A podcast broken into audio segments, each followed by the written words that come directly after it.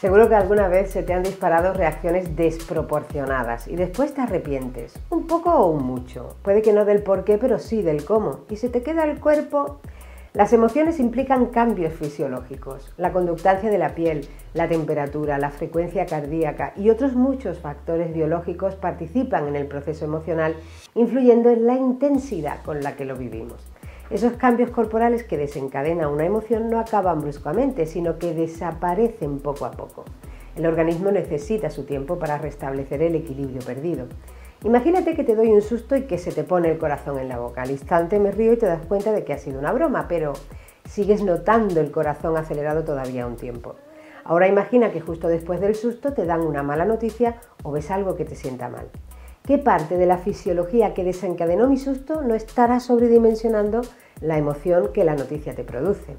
En psicología y según el paradigma de la transferencia de excitación, la siguiente emoción que experimentamos se ve intensificada por las reacciones corporales que siguen activas todavía de la emoción anterior. Esto es muy revelador si tenemos en cuenta que vivimos encadenando procesos emocionales cada día, yo lo veo clarísimo cuando conduzco. Hay conductas arrogantes al volante de otras personas o pitidos innecesarios que normalmente no me afectan, pero en otros momentos me sacan un improperio y gestos nada bonitos. Y después me siento fatal conmigo misma. Así que se trata de ganarle tiempo a la reacción para decidir si quiero o no reaccionar así, preguntándome, ¿qué proceso emocional estoy gestionando todavía para que eso me siente mal? Para eso hay que observarse muy concienzudamente y reforzar nuestro autoconocimiento, que es la mejor forma de ganar ese tiempo crucial para decidir. Te propongo un ejercicio. Ponte un par de alarmas en el móvil para pararte cuando suenen a ver qué estás sintiendo y cómo lo vives en tu cuerpo. Empieza por dos alarmas el primer día y sube a cinco o seis poco a poco, al menos una semana.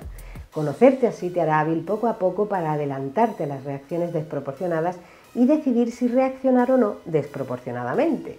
Es una decisión que sabe tomar la gente inteligente.